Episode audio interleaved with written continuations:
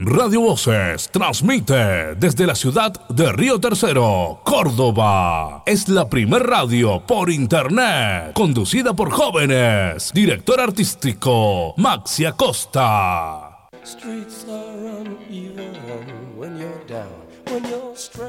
Libros, lecturas y algo de música con Mario Tresek.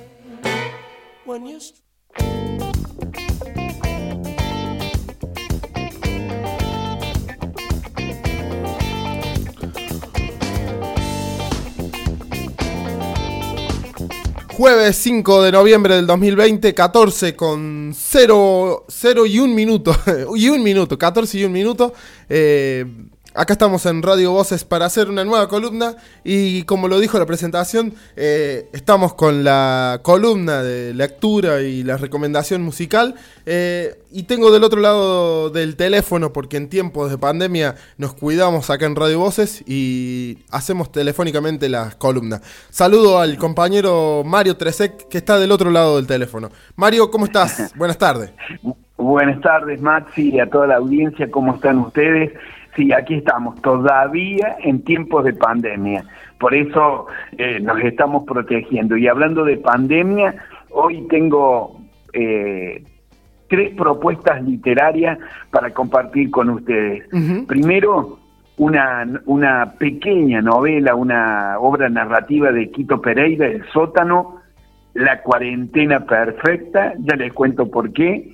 Después tengo un libro de poesía, El sol espeso, de Matías Prubot, y tengo la historia también, un libro magnífico, un gran volumen, recién presentado por la gente de la Biblioteca Popular Justo José de Urquiza, que es la historia de la Biblioteca Popular eh, después de 100 años de existencia. Tres libros, Río Tercerense. El hilo conductor de todo esto tiene que ver con la posibilidad de un tiempo que podemos disponer para leer poesía narrativa e historia. Increíble. Bueno, Mario, vamos entonces adelante que, que eh, eh, eh, mejor que terminemos rápido porque podemos tener siesta de por medio, diría yo. Así es, claro que sí. Bueno, tengo que proponerles primero la lectura de historias de la Biblioteca Popular Justo José de Urquiza de Río Tercero, esta institución señera, una de las más importantes del orden cultural de Río Tercero, que fue inaugurada la biblioteca apenas, apenas comenzaba su historia.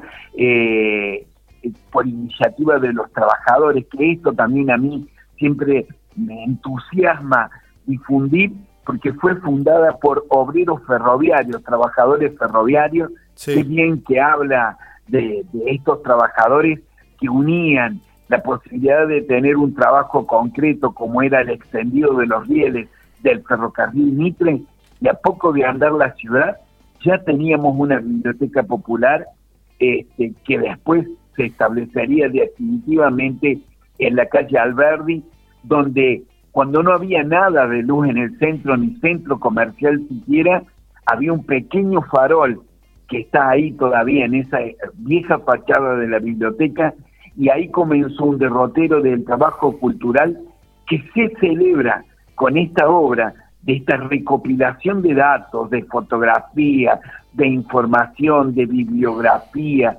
de trabajo de artes plásticas, porque eso es lo que se ha transformado la biblioteca Justo José de Urquiza en un verdadero centro cultural. Esto desde siempre lo ha sido. Susana Trespi y Liliana Gorosito son las que se encargaron de recopilar todo el material con una eh, minuciosidad admirable realmente y de una calidad gráfica este libro que realmente me parece también valioso, valioso porque va a ser un material que documenta 100 años para atrás, pero que nos facilitará lecturas para 100 años para adelante. Aquí está la actividad teatral, la actividad de artes plásticas, la actividad musical, porque tengamos en cuenta que la Biblioteca Popular Justo José Urquiza es una de las pocas instituciones, junto con el Conservatorio Provincial de Música Juan José Castro, que cuenta con dos pianos de cola, esto ha hecho de que eh, los referentes de la música de cámara de toda la provincia y del país elijan cuando hacen circuitos por el interior pasar por esta institución. Pero lo más importante también es la actividad literaria. Tengamos en cuenta que en la biblioteca nació el primer grupo literario de la ciudad, que es el Grupo GESIL, el cual fui también cofundador, Gente con Inquietudes Literarias. Este libro también cuenta con cuatro hojas donde cuenta la historia del grupo GESIL y la primera publicación. Eh, hay una cosa interesante para contarle a nuestra audiencia. Río Tercero, hasta la década del 70, no tenía escritores éditos, es decir, publicados.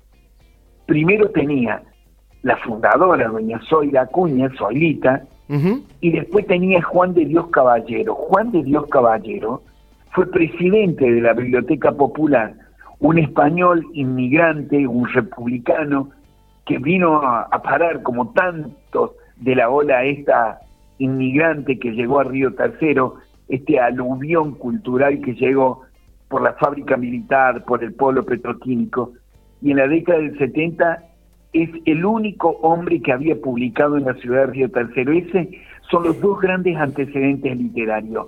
Y el tercer hito de la literatura pasa a ser el grupo GESIL, con la aparición de dos libros, El Mirador 1 y El Mirador 2. Y aquí, en esta historia de la biblioteca, aparece ese material. Aparecen todas las comisiones eh, directivas con sus presidentes, la tarea que cada uno que fue haciendo, que como sabemos en toda institución, siempre es acumulativa. Aparece Rosita Gui, para los que conocieron a, la Biblioteca Popular, como hoy la bibliotecaria es Lilian Di, Paola, que la conoce todo el mundo, durante décadas fue Rosita Gui la bibliotecaria. Así que pueden leer esta historia, la de Susana Crespi Gioda, con la colaboración de Liliana Gorosito, de El Boulevard, Ediciones del Boulevard, que es un libro precioso, con una edición magnífica, un gran volumen, todo lo que se recaude y lo que se venda mm. es para beneficio de la Biblioteca Popular Justo José Urquiza, porque quieren eh, hacer el ascensor para la planta alta, para el nuevo teatrino que ya está listo en la planta alta, ya han subido los, eh, los pianos de cola también a planta alta, así que a estar preparados porque se viene cuando se levante la cuarentena la gran actividad de los próximos 100 años de la Biblioteca Popular Justo José Urquiza.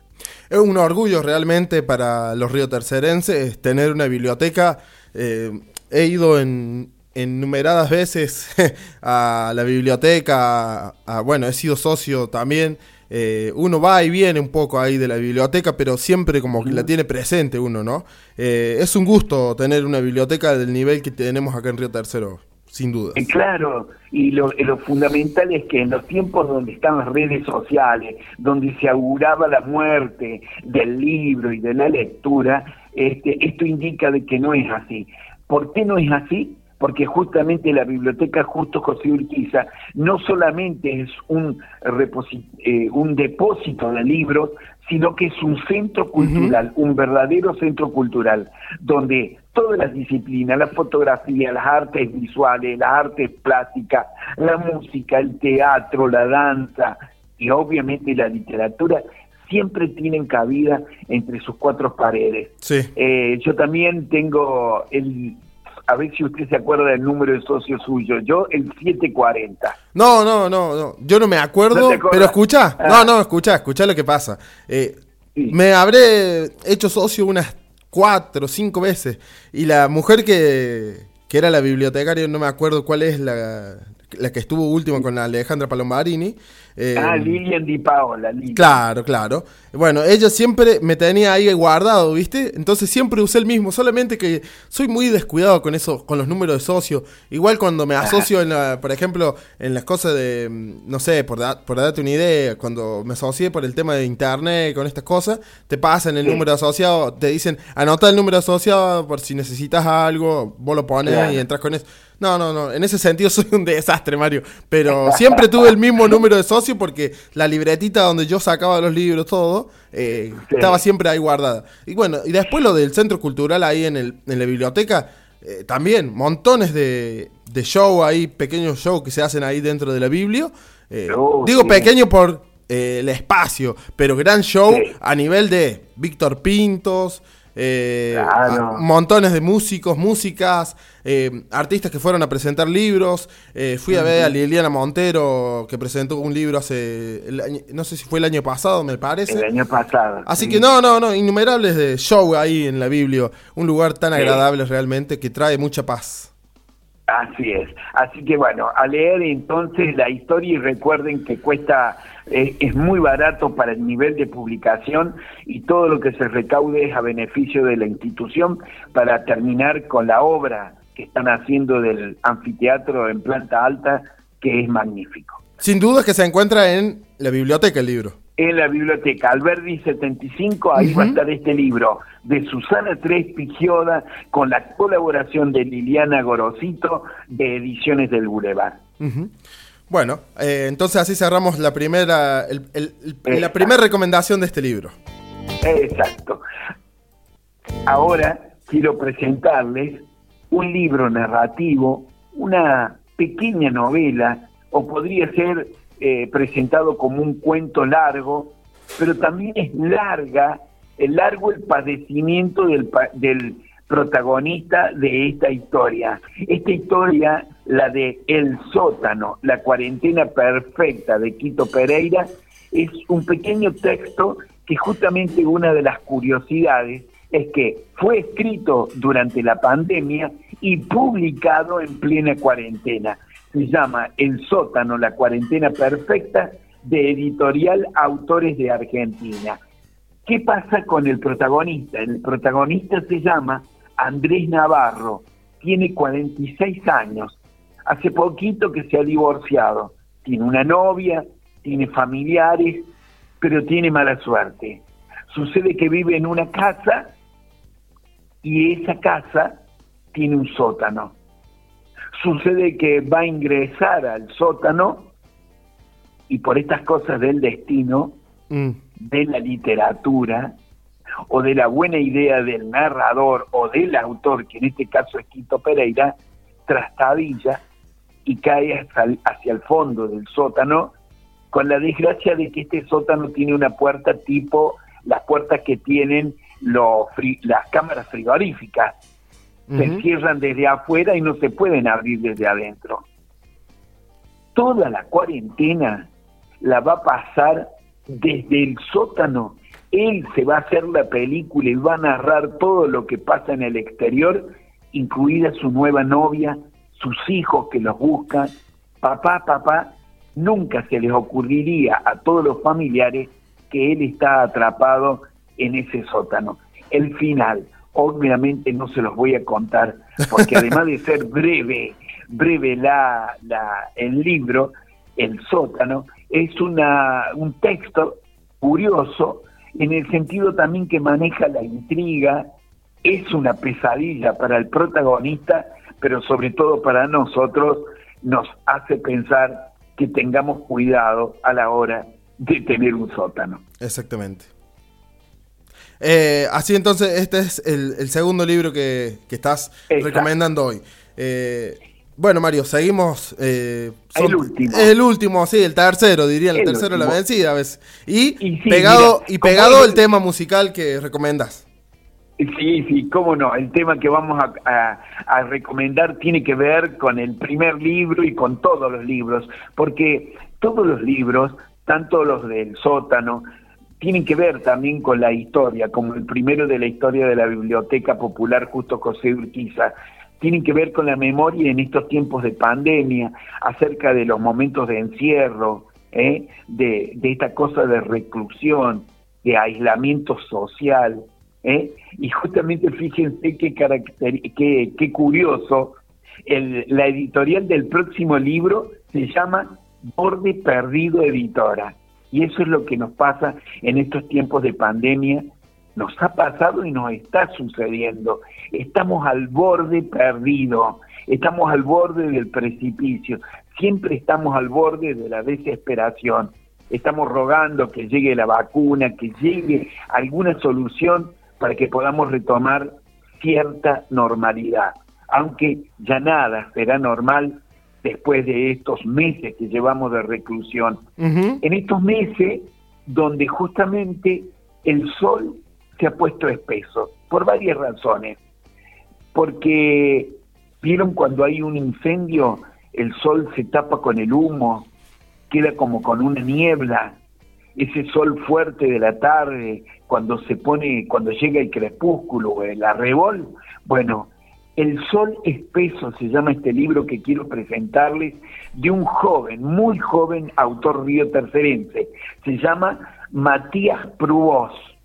Es río tercerense, está radicado en Córdoba y es un hombre, fíjate qué curioso, estimado Maxi, eh, él hace, desarrolla software, trabaja justamente en todo lo que tiene que ver con las redes sociales, mejor dicho, con las herramientas con las que nos permiten hacer las redes sociales, que son los software, todo el soporte técnico para que puedan funcionar todas las aplicaciones, todo este andamiaje que hoy del cual disponemos, WhatsApp, Internet, Facebook, eh, Instagram, etcétera, etcétera. Bueno, hay gente que cranea todo esto para que optimicemos su uso, ¿no? Bueno, El Sol Espeso de Matías Prubós, de Borde Perdido, es un libro de poesía.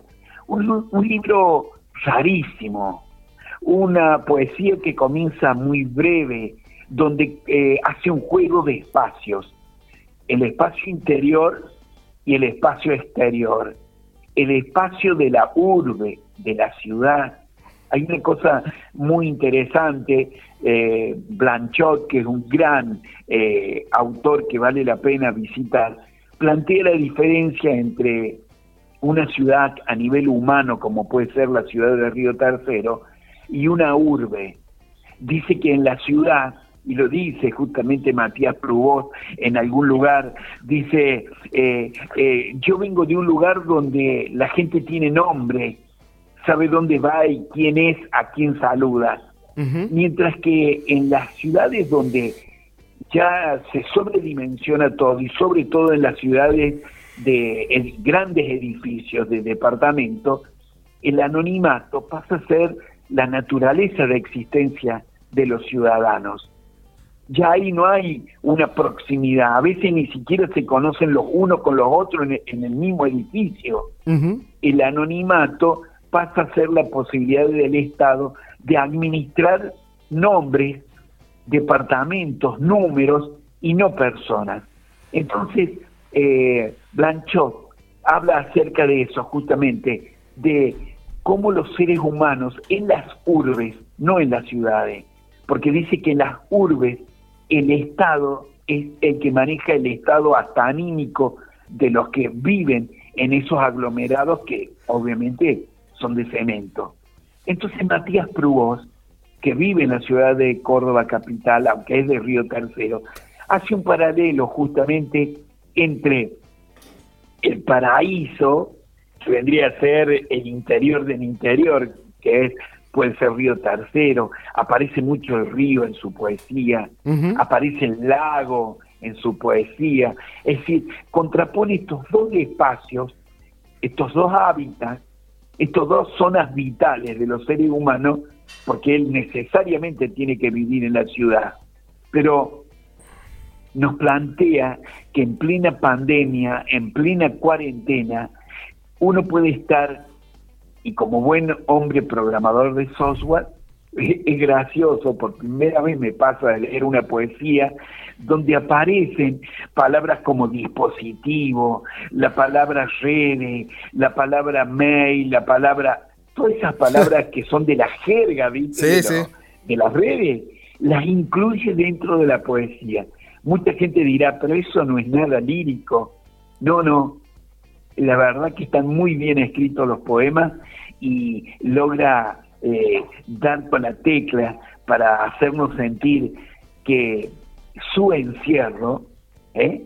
su cuarentena, su aislamiento social, le permite ser creativo y nos permite tener nostalgia, a él por lo menos le permite tener nostalgia de, del, del paisaje, ¿no?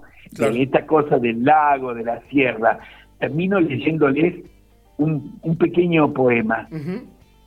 Sería fácil subir a los tapiales, bajar al techo de la iglesia, trepar el puente. Iría en cualquier dirección, formaría un camino que se disolviera si fuera de agua dulce. Quedaría sin recuerdos, conocería el sol borroso, viviría de las algas y de estar lejos de la superficie. ¿Eh? Esta cosa, esta cosa acuática, esta cosa anfibia que tenemos los seres humanos, que venimos del vientre materno, del líquido amniótico, del líquido elemental, pasamos a ser caminantes de la tierra, pero siempre estamos añorando a volver al lago, al río, al agua, al líquido, ¿no? Así que esa, ese doble juego lo maneja perfectamente Matías Prubós. El sol espeso, borde perdido, tres autores de Río Tercero por el mismo precio. Excelente. Esta tarde. Autoría local. Exacto, en el escaparate de oferta de, la, de Radio Voces, aquí tienen tres por el mismo precio y les quiero recomendar el libro, los libros de la buena memoria del flaco Espineta para que mientras leemos buena literatura nos acompañemos con buena música. Mario Tresek, eh, muchas gracias por esta columna acá en Radio Voces. Em, eh, bueno, voy a hacer la, eh, primera breves palabras para los que por ahí no saben. Y, para irlo contando también, se vayan enterando. vamos a terminar noviembre y vamos a finalizar, podríamos decir, el año en las columnas. Ajá. Eh, esto lo sabe el Mario y lo saben todos los columnistas y lo sé yo obviamente y bueno, está bueno de decirlo y comentarlo. Vamos a tomar un breve receso porque bueno, la mayoría de los columnistas son profesores, maestros, están cerrando notas y, obviamente el que no es maestro, profesor, eh, tiene cargos eh, en la municipalidad y bueno, se les complica. Este fin de año siempre son conflictivos y más en un año de pandemia, sobre todo, que lo vino a complicar aún más todavía. Así que, eh, pero voy a decir algo que me parece que lo tengo que decir, que es casi que comprometo al Mario a diciéndole que el año que viene me encantaría que siga acá en Radio Voces porque ha puesto a, creo, a más columnas eh, y a otras ideas que podamos seguir teniendo y que es una de las es una de las columnas que me ha encantado, me gustan todas, pero se ha aprendido mucho al respecto de esto de hacer eh, presentar hacer presentar libros y hablar de música, que son dos combinaciones muy lindas, digamos. Perfecto, y además vamos a, tener libros leídos entonces todo el verano, porque mira, he recibido libros. En este momento, tengo un libro maravilloso para contar, se llama Sarmina, acerca de la historia de, la mujer árabe, es, eh, en este caso de afgana, Sarmina. Eh, no, eh, no tengo ahora el nombre de la autora de, de Sarmina, no, lo dejé en mi, en mi maletín, pero bueno, les voy a leer unos poemas maravillosos de esta autora que es de Buenos Aires, pero que la ha publicado una, un editor nuestro de la provincia de Córdoba y de Río Tercero y de Barrio Serino, que es Darío Falconi, que está radicado en Villa María, eh, el Mensú Ediciones, aunque ahora ha sacado una nueva colección de libros que se llama Mascarón de Proas de Darío Falconi, con unos autores realmente que vale la pena que Radio Voces le, les contagie, estimados oyentes, para encontrarse con estos textos. Así que hasta la próxima columna, hasta noviembre, es el último día de noviembre, estaremos aquí juntos haciendo las columnas que las columnas vertebrales que nos mantienen como no solamente Homo erectus, sino Homo sapiens. Eso es lo que debemos ser. Mario, te mando un abrazo grande. Eh, anda, a hacer, anda a hacer igual que yo una pequeña siesta que nos viene bien, digamos. Para seguir el día, sobre todo. Chao. Chao, chao. Así pasó la columna de Mario Tresek acá en Radio Voces. No basta con decir que la música expresa sentimientos. Habría que agregar que los fabrica. Somos Radio Voces.